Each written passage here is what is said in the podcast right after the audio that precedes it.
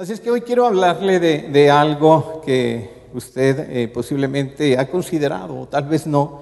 Y está en el Salmo 40, en el verso 8. Le invito a que abra ahí su Biblia. Salmo 40, verso 8. Y hemos estado orando para que Dios hable en nuestras vidas una palabra fresca, una palabra que nos anime, que nos levante y que nos lleve a alcanzar el propósito de Dios entendiendo algo, la voluntad de Dios. Así es que el Salmo 48, quiero dar lectura, dice, me agrada, Dios mío, hacer tu voluntad. ¿Cuántos pueden decir en esta mañana, me agrada, Dios mío, hacer tu voluntad? Amén, ¿verdad? Todos podemos decir eh, de manera consciente esta, esta palabra que nos agrada hacer la voluntad de Dios porque dice eh, la siguiente parte del verso, tu ley la llevo dentro de mí, o sea, su palabra, sus mandamientos, sus preceptos, ¿verdad? Todo lo que Él nos indica por medio de la palabra y por eso me agrada, me agrada, Dios mío, hacer, hacer tu voluntad. En, la reunión anterior, ¿verdad? Hacíamos una pregunta y considerando eh, lo que es la voluntad de Dios, eh, muchas de las veces eh, al hacer la primera oración de la mañana es, Dios, haz mi voluntad. No es yo quiero hacer tu voluntad, así como dice el Salmo 40, eh, me agrada hacer tu voluntad. No le, decimos, no le decimos a Dios, Dios, hoy este día me agrada hacer tu voluntad, sino cómo nos levantamos y le decimos a, Él, Padre, por favor, bendíceme en mi trabajo, guárdame en el camino, líbrame de asaltos, líbrame de toda situación eh, perversa del enemigo. Y más que nosotros querramos hacer la voluntad de Dios, más bien nosotros le estamos diciendo a Dios, Dios, quiero que me apoyes y hagas mi voluntad. Y eso obviamente es contrario a lo que nos dice el verso, no está mal que pidamos, pero siempre hay que establecer algo como prioridad de nuestra vida y es hacer la voluntad, la voluntad de Dios. Así es que muchas de las veces, quiero comentarle, nos perdemos de oportunidades de ser bendecidos. ¿Por qué? Porque nos cuesta trabajo muchas de las veces aceptar la voluntad de Dios para nuestro trabajo, para nuestra vida, para nuestra familia, para el ministerio. A veces no alcanzamos a entender porque no tenemos la mentalidad abierta, mucho menos en la disposición correcta para aceptar lo que Dios tiene para, para mi vida, ya sea que te mueva de un lugar a otro, ya sea que, que te cambie de trabajo, ya sea que, que te cambie los planes, los proyectos. Y muchas de las veces, ¿verdad? No solo nos, no nos, nos cuesta aceptar la voluntad de Dios, pero también, ¿sabe? Nos salimos de la voluntad de Dios intencionalmente, sabiendo que a Dios le agrada que honremos, que respetemos, que sirvamos y que obedezcamos, hacemos todo, todo lo contrario. Y tristemente, a lo largo de todo este tiempo, yo le he dicho que, que tenemos 13 años que estuvimos sirviendo aquí, más 5 que ahora estamos en la iglesia de Mundo de Fe Catepec, hemos visto a lo largo de todo este tiempo cómo muchas personas dicen, yo quiero hacer la voluntad de Dios, pero hay algo que yo le he entregado a Dios. Sabe que cuando usted recibió a Cristo en su corazón, usted inició un proceso de cambio en su vida. Y el proceso de cambio que inició en su vida es justamente el de cederle la voluntad pero muchas de las veces no ha sucedido así. ¿Por qué? Porque decimos, Señor, te entrego a mi esposa, te entrego a mis hijas, te entrego al esposo, te entrego a mis padres, te entrego a los abuelos y le entregamos todo, incluso le entregamos el trabajo, pero algo que no le hemos entregado es la voluntad. Porque aun y cuando venimos a la iglesia, aun y cuando conocemos la palabra, aun y cuando adoramos, cantamos o, o hacemos cualquier cosa para Dios, seguimos haciendo lo que queremos allá afuera. Seguimos juzgando, Seguimos eh, faltando el respeto a los padres, seguimos tratando mal a los hijos, seguimos eh, criticando a nuestras autoridades, cualquiera que éstas sean, eh, judiciales, de gobierno, de la iglesia, en la familia, y decimos, bueno, Dios, es que yo quiero hacer tu voluntad. Sí, pero ¿por qué entonces tú sigues haciendo tu voluntad? Muchas de las veces no alcanzamos a entender fuera de la voluntad de Dios, cuál es la visión que Él tiene para nosotros. Y sabe que Dios siempre tiene algo más grande para nuestras vidas, más allá de lo que nosotros pudiéramos pensar, creer o pedir. Eso es lo que dice la Escritura. Si usted me acompaña a Isaías 55, dice la palabra, y tal vez usted conoce la cita, dice, porque mis pensamientos son más grandes, mis caminos son más grandes, y todo lo que yo tengo para tu vida es más grande.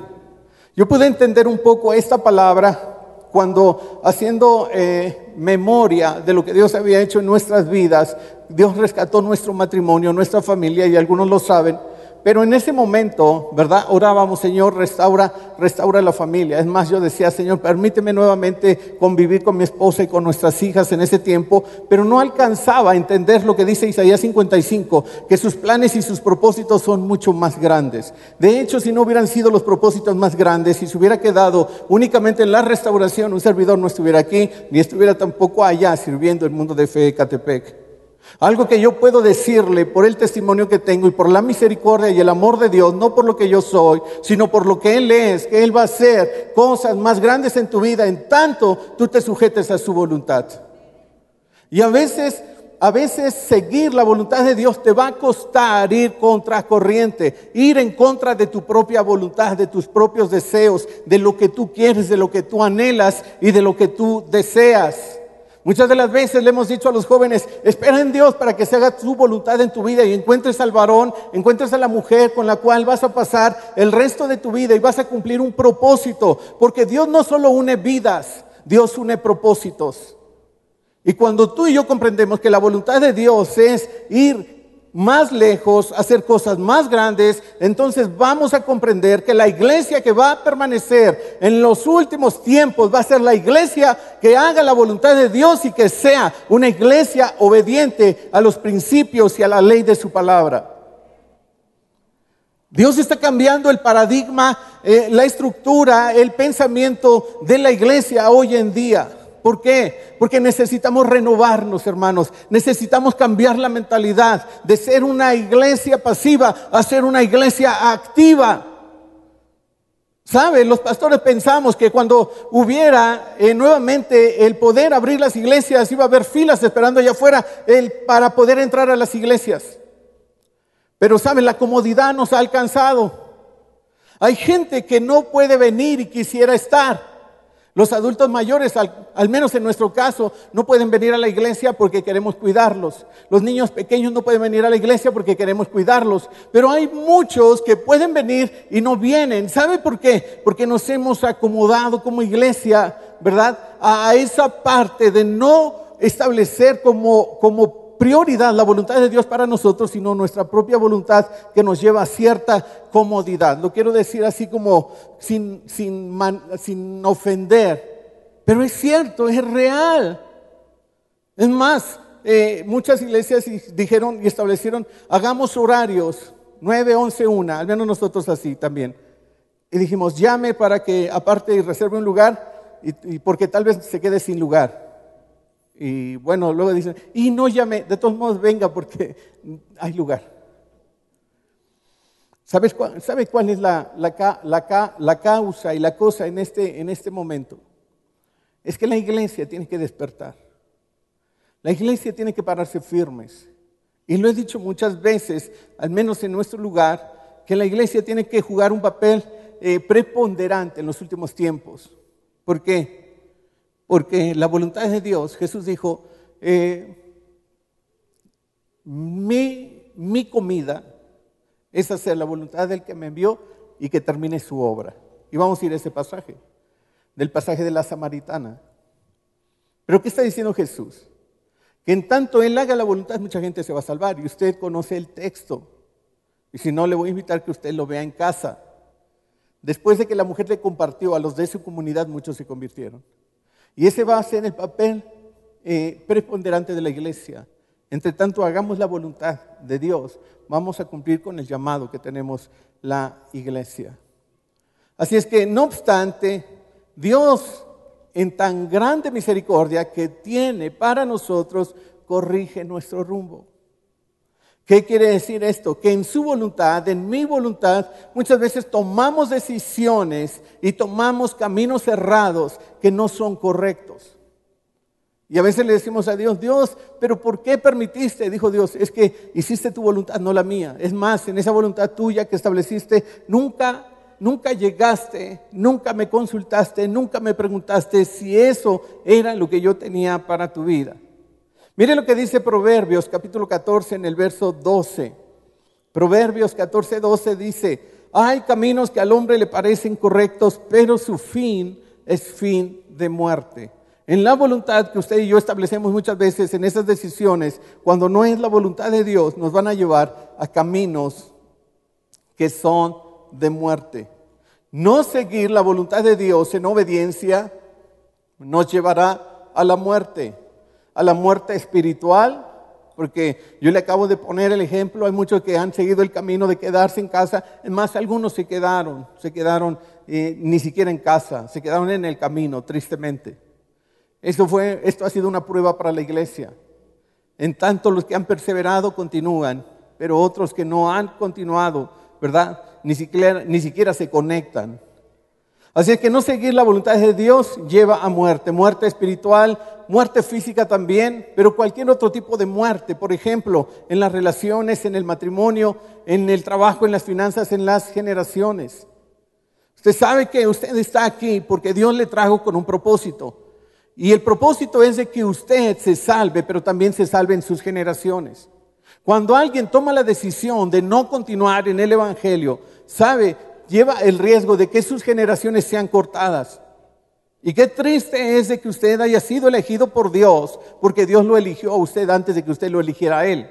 Él lo eligió a usted para cumplir un propósito en su vida. Y el propósito en su vida no es solamente venir, ¿verdad? Y hacer acto de presencia. Venir es cederle la voluntad a Dios para que la voluntad de Él, ¿verdad?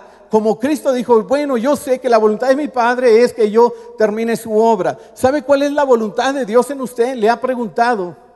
Tal vez no, pero ahora usted le puede decir, Señor, haz tu voluntad en mi vida y termina tu obra. Todas las mañanas antes de pedirle, Señor, bendice mi trabajo, mi economía, bendice a mi familia que no está mal. Ahora usted puede decirle lo que dice, lo que dice el Salmo, el Salmo 40. Dios mío, ¿verdad? Me agrada hacer tu voluntad. Y antes que otra cosa, en este día lo que quiero hacer es hacer tu voluntad. Ahora, hablando de los caminos, ¿verdad? Retomo esta parte. ¿Hacia dónde nos llevan nuestros caminos? ¿Hacia la inmoralidad? hacia la perdición, a la religiosidad, a la autosuficiencia, al orgullo. ¿Cuál es la voluntad de Dios para nosotros? Porque los caminos, ¿verdad?, que nos llevan lejos de Dios, nos llevan a, un, a un término totalmente diferente a lo que nosotros hemos contemplado o considerado. ¿Cuál es la voluntad de Dios para su vida? El libro de los Salmos, capítulo 18, verso 30, dice ahí la palabra, que el camino del Señor es perfecto. O sea, ni siquiera tenemos que buscar otro camino. Usted está en el camino correcto. Jesús dijo, yo soy el camino. No es la religión, no es la tradición, no es la manera en cómo ha venido haciendo iglesia. De hecho, necesitamos renovarnos. Como iglesia necesitamos renovarnos todos los días. Dice la palabra en Romanos 12 que no nos acomodemos, no nos amoldemos, no nos acostumbremos a este siglo. Necesitamos renovarnos. ¿Sabe qué trae la renovación? Trae transformación. Alguien quiere ser transformado, matrimonios transformados, pero no quieren ser renovados, no quieren trabajar en su vida, no quieren tomar consejo, quieren hacer su voluntad. Es más, algunos dicen, yo ya tomé la decisión, usted no tiene que decirme nada. Pregúntele a Dios cuál es la voluntad para tu vida, para tu familia, para tu matrimonio y para tus hijos. Ahí no hay oh, vuelta de hoja de que tú digas, bueno, es que eh, yo tomé esa decisión y a quién le preguntaste. El camino del Señor es perfecto, todas las promesas del Señor demuestran ser verdaderas. Él es escudo para todos los que buscan su protección. Y hoy en día buscamos la protección de Dios. Llevamos casi todo el año, ¿verdad? Eh, protegiéndonos. Y, qué bien. O sea que tengamos que usar medidas, medidas de protección sanitarias, eh, la sana distancia, eh, lavarte las manos continuamente. Eso está bien y cubrimos la parte externa, pero la parte interna la dejamos expuesta. ¿Por qué? Porque el escudo que nosotros necesitamos no es el exterior únicamente, sino también el interior. Y eso únicamente nos no lo da el camino del Señor, el camino correcto.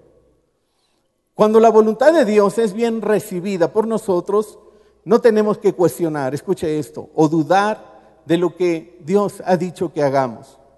Cuando usted sabe que está en la perfecta voluntad de Dios, usted va a tener bendición. Diga conmigo bendición. Va a tener provisión. Diga conmigo provisión. Va a tener protección. Diga protección. Estas tres cosas son las que Dios garantiza y promete para aquellos que caminan en la voluntad perfecta de Dios. La voluntad, dice Romanos 12, que es buena, es agradable y es perfecta. Tu voluntad puede tener una visión panorámica más o menos de que todo va a salir bien, pero la voluntad de Dios es la mejor que usted y yo podemos aceptar. Como familia hemos aprendido que estar en la voluntad de Dios, caminar en la voluntad de Dios nos lleva, nos lleva a hacer lo que Él quiere que hagamos, nos lleva a amar lo que Él ama, nos lleva a servir como Él quiere que sirvamos. Cuando tú estás en esa perfecta voluntad, tú no tienes eh, algún dejo, alguna situación de, decir, bueno, en esta parte sí sirvo, pero en esta como que no, bueno, a este sí lo sirvo, pero a este como que no. No, en la voluntad de Dios tú haces lo que a Dios le agrada, no lo que a ti te agrada. Eso es algo que nos lleva a reflexionar.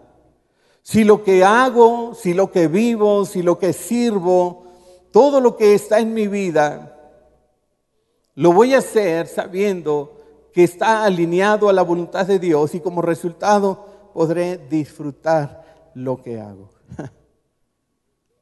¿Por qué?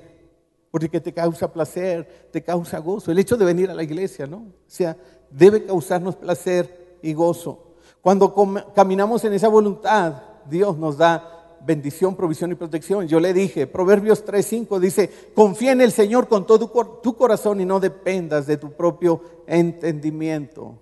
Y esto que nos lleva, hermanos, a ver que la voluntad de Dios está muy, muy por encima de, de mi voluntad. Y que la voluntad de Dios me va a llevar a confiar en Él, en todo lo que yo hago, en todo lo que yo hablo, en todo lo que pienso y la manera en cómo actúo. Busca su voluntad en todo lo que hagas, dice Proverbios 3. Busca su voluntad en todo lo que hagas y Él te mostrará cuál camino tomar. Tal vez ahora tú estás preguntándole a Dios qué camino debes de tomar, qué decisiones debes de, establecer en tu vida, en tu relación, en tu matrimonio, en tu trabajo. Pero la palabra de Dios es bien clara y nos dice, no te apoyes en tu propio entendimiento, más bien busca la voluntad de Dios en todo lo que hagas y Él te mostrará claramente el camino que tú debas de tomar, que tú debas de tomar. Cuando tú estás en la voluntad de Dios, cuando yo estoy en la voluntad de Dios, me lleva a hacer algo que no puedo contener, que no puedo frenar, y es el de alabarlo. Si yo estoy en su voluntad, yo lo alabo. ¿Por qué? Porque sé que a Dios le agrada que yo lo alabe. Dice que entremos, ¿verdad?, por sus atrios con alabanzas, por sus puertas con acción de gracias. Entonces, si yo sé que a Él le agrada eso, hermanos, yo vengo y le alabo, yo levanto las manos, ah, yo le, doy mi corazón a Él. Eso es algo que, la iglesia viva, la iglesia activa debe, debe de hacer. La paz y el gozo que se produce en mi vida al saber que estoy haciendo lo que a Él le agrada, lo que es correcto, me lleva a darle una alabanza y una adoración con todo mi corazón. ¿Por qué? Porque cuando yo le alabo de esta manera, yo le estoy expresando de mi corazón toda mi gratitud, no todas mis quejas. Y hay una gran diferencia en levantar una adoración de gratitud que con una adoración de quejas. Así es que aceptar y abrazar su voluntad me lleva a vivir seguro, tranquilo y confiado en Él Resultado de ello tengo paz, tengo gratitud, porque aunque, aunque quizá en este momento no entienda lo que me está pasando, puedo confiar que Él tiene el control. Él tiene cuidado. Mire, el panorama es incierto en muchos aspectos, político, económico, social, salud. Pero algo que los cristianos, los cristianos hemos determinado es confiar en todas las cosas. Porque no hay mejor futuro que nosotros podamos tener que aquel que procede de la voluntad de Dios para nosotros. Y si la voluntad de Dios es buena, agradable y perfecta, entonces podemos saber que cualquiera que sea el futuro, por incierto que, que, venga, ¿verdad? Nosotros podemos estar confiados, porque el Señor tiene el control. El Señor ha prometido cuidarnos. Él ha dicho, no te dejaré, no te desampararé. Y eso es algo que es cierto. Así es que si estoy en la voluntad de Dios, no trato de entenderlo, no lo cuestiono, más bien acepto lo que Él tiene para mí porque es lo mejor que Él me puede dar y yo estoy agradecido por ello. ¿Sabe que cuando usted se coloca en la voluntad de Dios, Él le va a guiar por el mejor camino? Por el camino de la bendición. Dios le dijo a su pueblo, hoy pongo delante de ti la bendición y la maldición, la vida y la muerte, elige tú, pero yo te sugiero que elijas la bendición y la vida para que vivas bien tú y también tus hijos. Cuando usted elige correctamente, usted es bendecido por Dios de acuerdo a lo que dice, a lo que dice la palabra. Mire, Salmos 103, verso 21, porque si estoy en su voluntad, yo le alabo es el primer punto. Pero este salmo nos dice, alaben al Señor todos los ejércitos, sus, siervos suyos que cumplen su voluntad. ¿Quién la alaba? Sus siervos que cumplen su voluntad. Así que la próxima vez que usted venga a alabar a Dios, hágalo con toda libertad, pero sobre todo hágalo porque usted es un hombre, una mujer que cumple su voluntad. Esto es lo que dice la palabra. En su voluntad yo lo sigo, no solo lo alabo, sino también lo sigo, porque hay gente que lo alaba pero no lo sigue. hay gente que puede eh, incluso mostrar ser espiritual, pero eh, dice la palabra, su corazón lejos está, está de mí. Así que en su voluntad yo lo sigo. Salmo 143, el verso, el verso 10 dice, enséñame a hacer tu voluntad. Y esto es nuestra oración cada día. Enséñame a hacer tu voluntad, porque tú eres mi Dios que tu buen espíritu me lleve hacia adelante con pasos firmes. Enséñame a hacer tu voluntad. No es, Señor, pues pongo mi, voluntad, mis planes, mis proyectos y bendícelos. Pero en mí no opera un cambio. Sigo siendo el mismo esposo, sigo siendo el mismo padre, sigo siendo el mismo hombre. ¿Verdad? No hay cambio, no hay cambio en mi vida. Todavía me enojo, todavía me airo, todavía grito, digo malas palabras, como cristiano y hago malas cosas. Eso es lo que dice el apóstol Pablo en Efesios capítulo 4. Y usted puede notar ahí como una cosa le lleva a otra. La amargura, ¿verdad? Eh, procede de algo que viene del enojo. El enojo todavía lo puedes controlar, pero después viene el nivel de la ira y la ira es como un volcán ¿verdad? Que está activo y que en cualquier momento puede hacer erupción. Y una mujer, una mujer o un hombre airado, ¿verdad? Mire, en el momento que hace erupción, pues obviamente daña a todas las personas que están cerca, cerca de ella. Y muchos, muchas familias ¿verdad? Están ahí con esa situación de, querer aceptar eso como algo, algo correcto, pero no es correcto. La palabra dice que no, porque una cosa te lleva a la otra, el enojo a la gritería. La gritería dice a las malas palabras, a las malas palabras, y las malas palabras a las malas acciones. Por eso dice, quítese de ustedes toda amargura, porque esto conlleva, ¿verdad? Esta situación. No podemos decir que somos seguidores de Jesús si seguimos haciendo nuestra voluntad. Porque a veces decimos, sí, yo soy cristiano, y dice, sí, eres cristiano, pero ¿por qué no me obedeces? Eres cristiano, pero ¿por qué no haces lo que yo te pido? En su voluntad, punto número tres, yo le obedezco, yo le obedezco. Mateo capítulo 7, el verso 21 dice, no todo el que me llama Señor, Señor entrará en el reino del cielo solo entrarán aquellos que verdaderamente hacen la voluntad de mi Padre. ¿Qué nos está llamando esta mañana, este día el Señor, ya tarde? Que hagamos la voluntad de Dios, no nuestra propia voluntad. Iglesia, no va a prevalecer usted o yo como iglesia si no estamos dispuestos a hacer la voluntad de Dios. ¿Cuál es la voluntad de Dios? Que honra a sus padres? ¿Cuál es la voluntad de Dios? Que ame a su esposa. ¿Cuál es la voluntad de Dios? Que honre a su marido. Esa es la voluntad de Dios.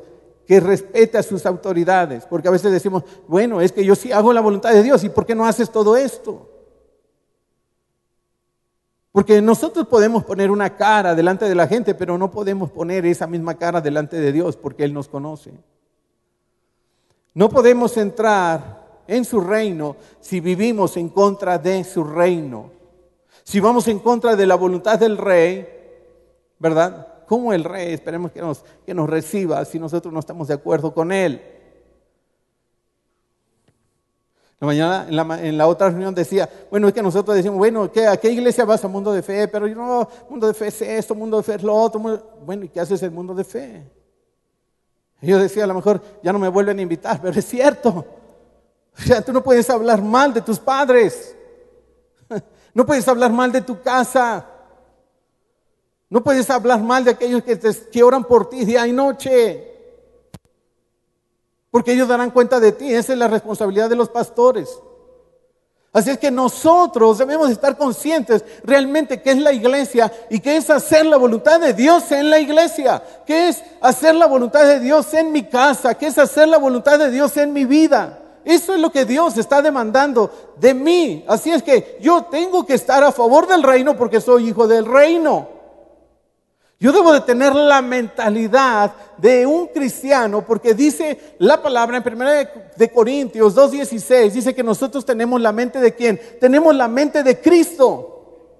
Pero sabe, muchas de las cosas que hacemos no es con esa mentalidad hacemos las cosas con la mentalidad contraria. Por eso el apóstol nos recuerda, haz las cosas como las haría Cristo. A veces nosotros decimos, bueno, ¿y qué haría Jesús en esta situación? A mí me queda claro con este pasaje de la escritura que lo debo hacer, cualquier situación, cualquier decisión, cualquier pensamiento, cualquier acción, como la haría Cristo. ¿Por qué? Porque yo tengo la mente de Cristo.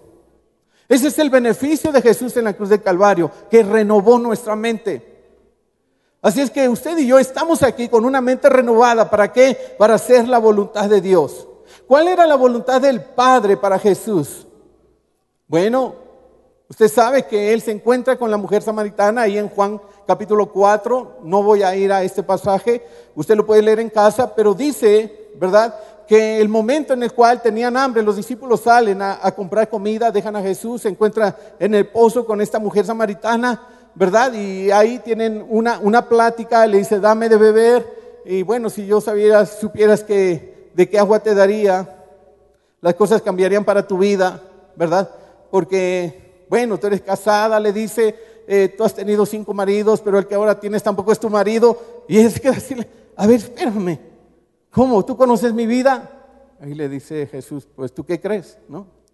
Así que a Jesús no lo podemos engañar, a Dios no le podemos engañar. Él conoce tu vida, Él conoce mi vida, Él conoce tu voluntad, pero tú debes de conocer su voluntad. Por eso cuando regresan los discípulos le preguntan, ¿y quién era la mujer? ¿Qué estaba platicando con ella? ¿Qué estaba haciendo?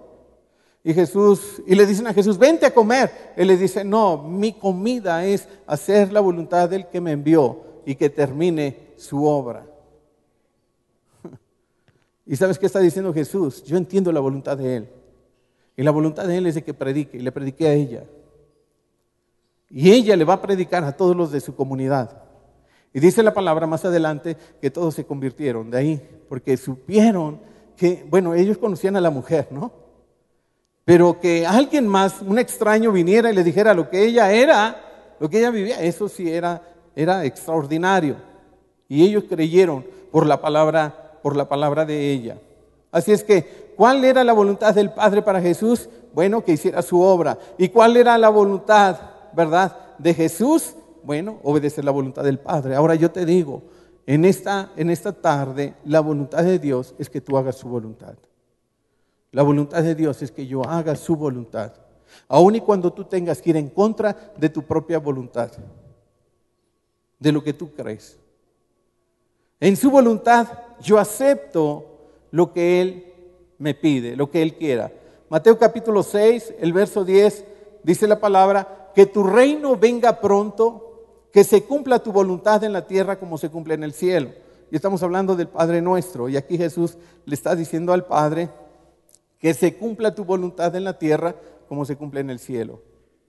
Y eso es justamente lo que Él quiere hacer, señorear en nuestras vidas, señorear en nuestros hogares, señorear en nuestras familias, señorear en nuestros centros de trabajo, señorear en la iglesia. Señor, que se haga tu voluntad en este lugar como en el cielo.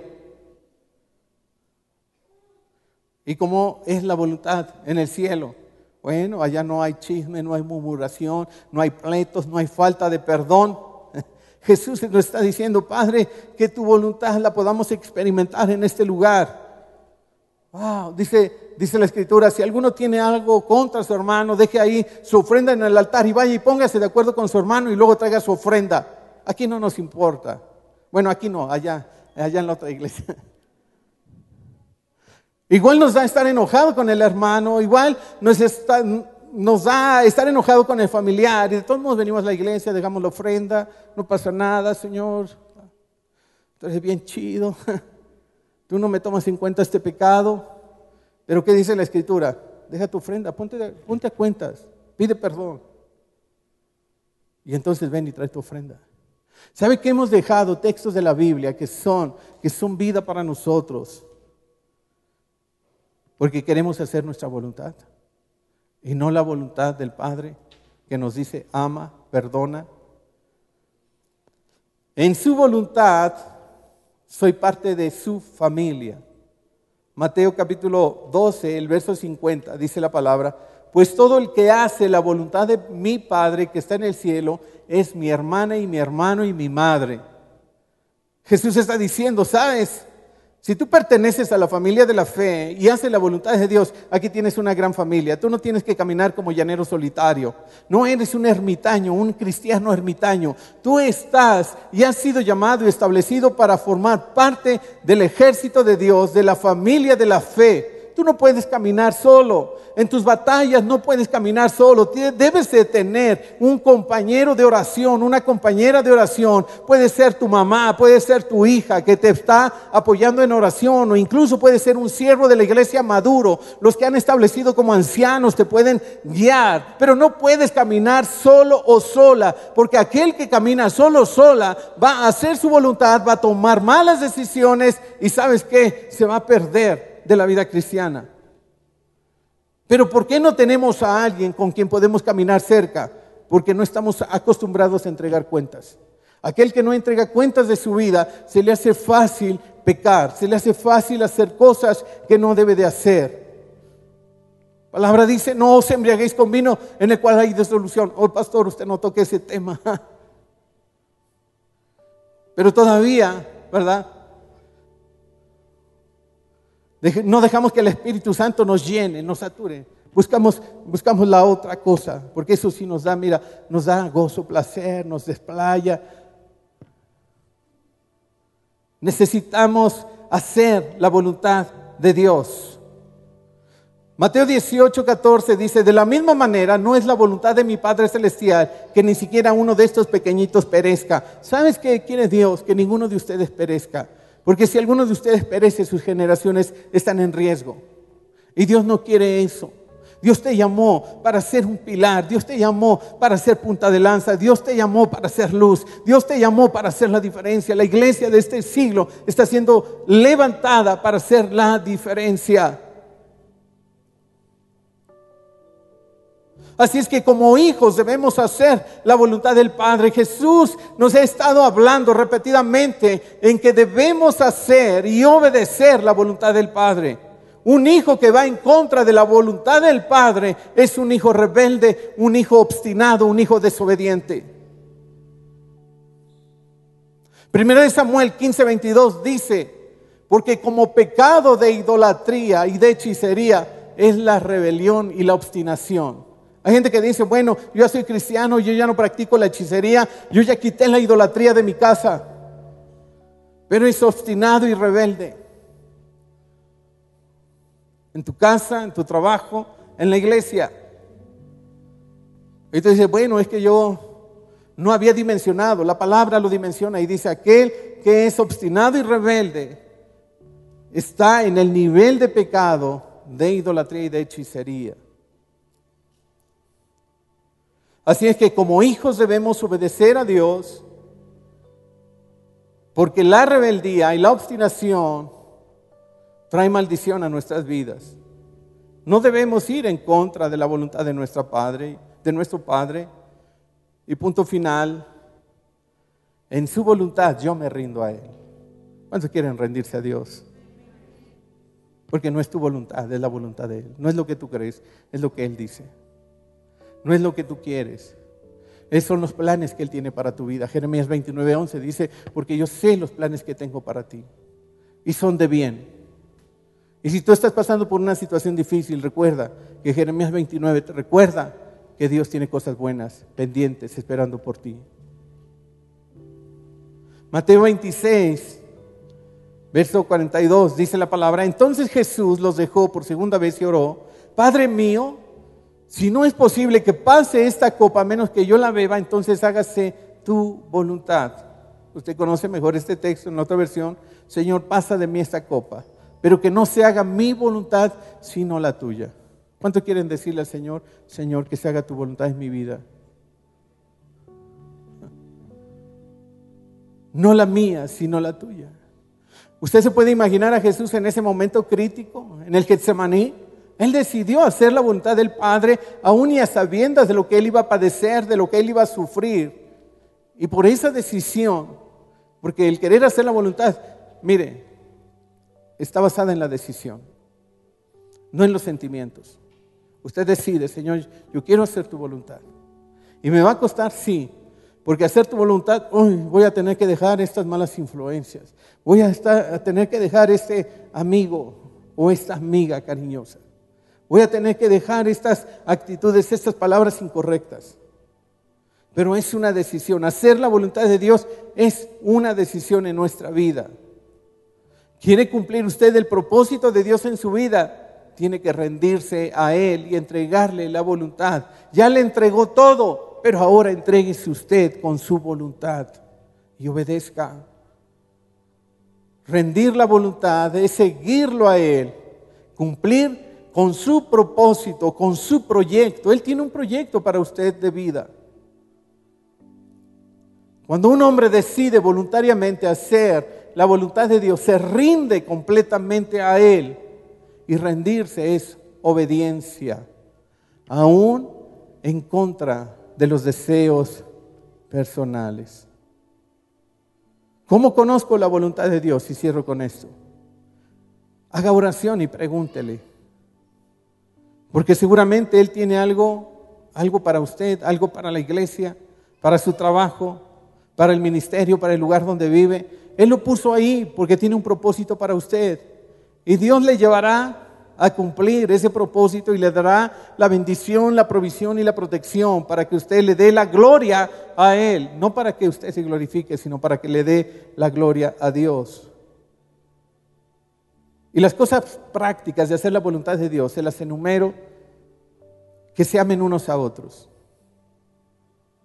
Eso es hacer la voluntad de Dios, que se perdonen, que sean generosos, que atraigan a otros a Jesús, que los hijos honren a los padres, que los padres traten bien a los hijos, que los esposos amen a sus esposas y que las mujeres honren a sus maridos. Que el trabajo que ustedes hagan dentro de la iglesia y fuera de la iglesia lo hagan como para Dios y no para los hombres. Y quiero hacer una oración y le invito a que se ponga de pie en esta, en esta tarde. Quiero hacer una oración con usted. Porque yo no sé si usted ha estado haciendo su voluntad o la voluntad de Dios. Pero si usted no ha estado haciendo la voluntad de Dios y ha estado haciendo su propia voluntad porque no entendía que había algo en su vida que le tenía que entregar a Él, y como no se le había entregado, usted seguía haciendo lo que usted quería. Este es un buen momento para ir cerrados sus ojos, levantadas sus manos, abierto su corazón, dígale, Señor Jesús, yo sé que tú eres el mejor ejemplo para mi vida de, de ceder mi voluntad a la voluntad de mi Padre. Y en esta tarde, Señor, de manera voluntaria y consciente, yo quiero entregarte mi voluntad porque no quiero hacer más lo que yo quiero, sino lo que tú quieres. No quiero seguir mi propio camino porque hay caminos que al hombre le parecen de bien, pero su final es de muerte. Señor, yo sé que tus caminos son más grandes, más profundos, que tus caminos son perfectos. Señor, y yo quiero seguir por esos caminos. En el nombre de Jesús, Padre, yo en esta hora te entrego mi voluntad. Dígale, yo te entrego mi voluntad. Entréguele su voluntad. Si usted ya lo ha hecho, entonces afirme el compromiso que ha hecho con Él. Pero entregar la voluntad implica, implica para usted un cambio. Y el cambio será evidente. Y Dios va a ver el cambio, pero también las personas que están cerca de usted van a ver ese cambio. En el nombre de Jesús, Señor, te entregamos en esta tarde nuestra voluntad. Queremos hacer lo que es correcto. Queremos honrarte, Señor. Queremos bendecirte. Queremos servirte. Queremos alabarte. Queremos, Señor, estar bien con los demás. Queremos amar. Queremos perdonar. Porque esa es tu voluntad, Señor. En el nombre de Jesús, Padre. Gracias, Señor, por esta bella iglesia. Gracias por lo que tú estás haciendo en este lugar. Señor, solamente nos resta decirte, Señor, que estamos tan agradecidos por este tiempo y por permitirnos, Señor, compartir esto de tu corazón. Ayúdanos, Señor, a hacer tu voluntad. Oramos, Señor, en el nombre de Jesús. Amén, Señor. Amén.